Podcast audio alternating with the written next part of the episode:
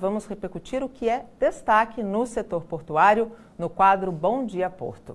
Por videoconferência, vamos conversar com o apresentador do programa Porto e Negócios, Maxwell Rodrigues, e com Gesualdo Silva, diretor-presidente da Associação Brasileira dos Terminais Portuários. Gesualdo, muito bom dia, obrigado pela presença aqui no Bom Dia Cidades. Bom dia, Nathalie. É um prazer estar aqui presente. Bom dia a você, que nos acompanha pela Santa Cecília. É um prazer pela BTP estar aqui. Obrigado. Maxwell, muito bom dia. Obrigada pela participação, mesmo que hoje não no estúdio, por videoconferência, ajudando e contribuindo sempre com o quadro Bom Dia Porto.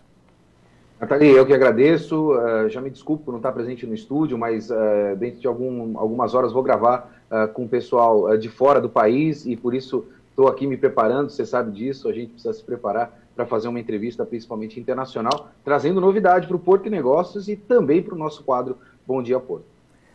Maxwell, é, eu começo o nosso bate-papo perguntando para você como que está a questão da implantação do Port Community Systems aqui no Porto de Santos. Ainda estamos muito aquém do que deveríamos, né?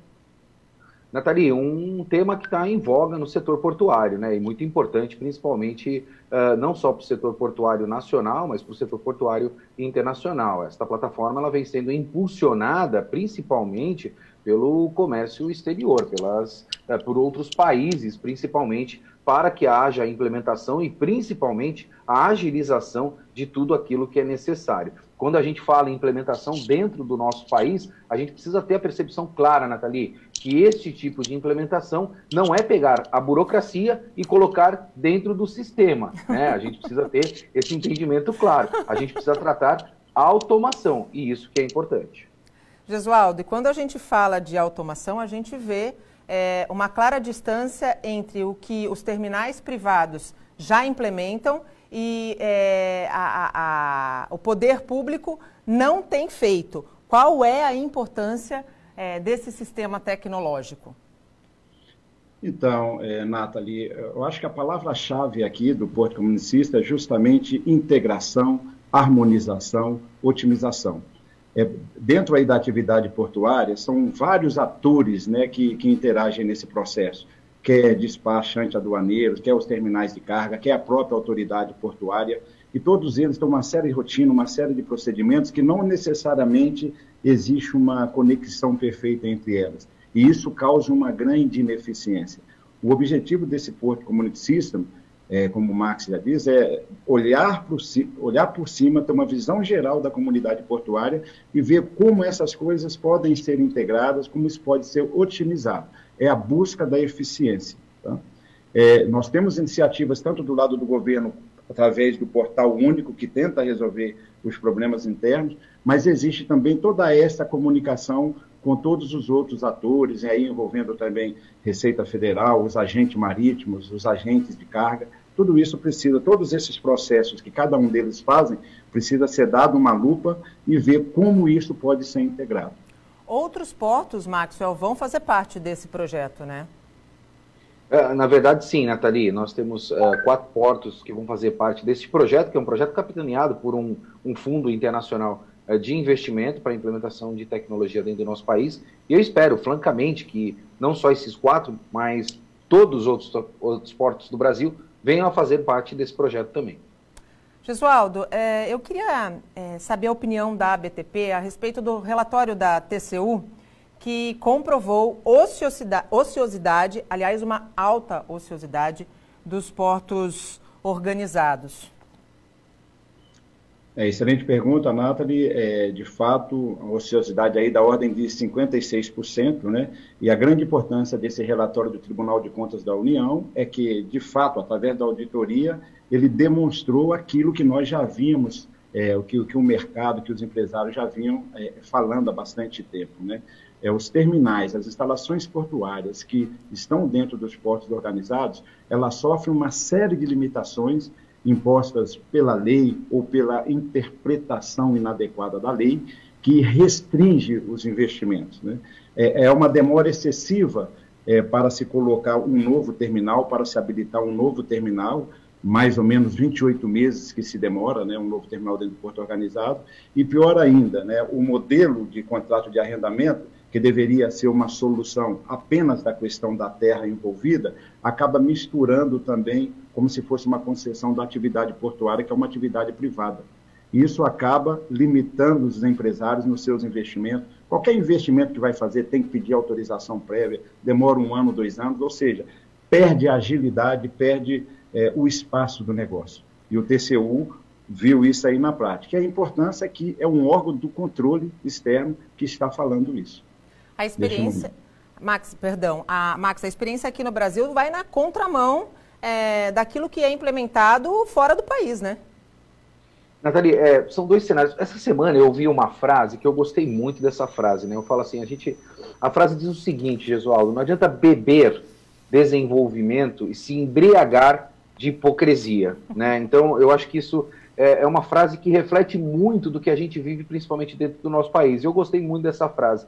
Quando a gente fala e principalmente diz que nós precisamos do capital internacional, nós precisamos atrair o capital internacional, né? Terça-feira agora eu vou entrevistar uma diretora de investimento da Terminal Investments Limitada, né, um dos maiores investidores em terminais portuários do mundo. E ela diz de forma muito clara e franca que não tem interesse em investir no Brasil em virtude da estabilidade jurídica absurda que nós temos. Né? Dentro desse relatório do próprio TCU, nós debatemos isso, eu, Gesualdo e Luiz Cláudio Montenegro, que foi uma pessoa que também amparou muito esse relatório do TCU, aproximadamente um quinto do Porto de Santos é ocioso. Ah. Um quinto, ou seja, o maior porto da América Latina. E nós não deveríamos ter absolutamente ociosidade nos portos do Brasil, uma vez que a gente tem uma demanda muito grande. Nathalie, talvez o telespectador em casa fique se perguntando, né, Maxwell, mas por que, que existe essa estabilidade? Qual é a dificuldade? Eu vou dar um exemplo claro, eu gosto de trazer isso para a nossa realidade, né? Então é mais ou menos como eu, a Maxwell e a Nathalie fizessem um contrato de locação de uma casa. A Nathalie me alugasse essa casa, né? Essa casa tem três quartos, tem duas vagas na garagem. Passa um ano, a Nathalie diz para mim assim, Maxwell, esses três quartos que eu te aluguei, eu não vou mais te alugar, agora são dois. Mas você vai continuar pagando por três, né? E eu preciso fazer algo é, para que eu possa manter, principalmente, aquele business plan inicial que eu tinha dentro desse meu projeto de locação de casa. Então, são coisas assim, completamente inconcebíveis dentro do setor que não atraem o investimento internacional. Por isso é tão importante que a desestatização seja é, estudada de uma maneira séria, porque certamente a entrada é, do, do, da gestão privada vai agregar muito nesses dois quesitos, competitividade, agilidade. Você concorda, Gesualdo? Exatamente. É, o objetivo, a desestatização é uma das formas de tentar resolver essa, esses problemas que foram é, levantados, essas limitações.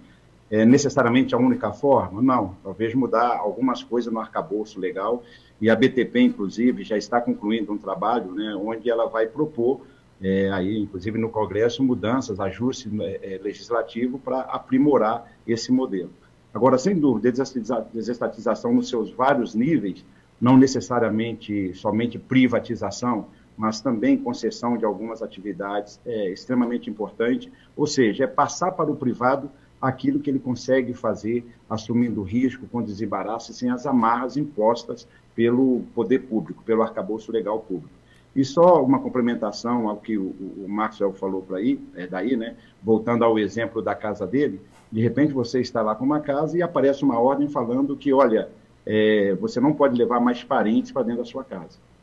Você não pode mais fazer um churrasquinho ali na sua casa. Então, o nível de intervenção chega a este ponto, porque acaba se confundindo uma atividade que é privada, altamente competitiva, que é a exploração portuária, com um serviço público que cobra tarifa e é que é totalmente previsível. E isso não é.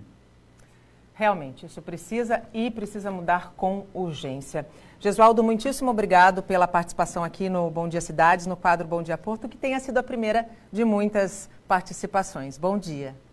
Com certeza, agradeço em nome da BTP e estamos à disposição. Muito obrigado, Nathalie, muito obrigado, Maxwell, um bom dia a todos os que nos acompanham pela Santa Cecília.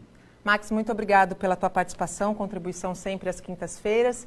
E semana que vem eu te cobro um spoiler a respeito dessa entrevista internacional que você vai realizar logo mais. Boa entrevista, inclusive. Bom dia.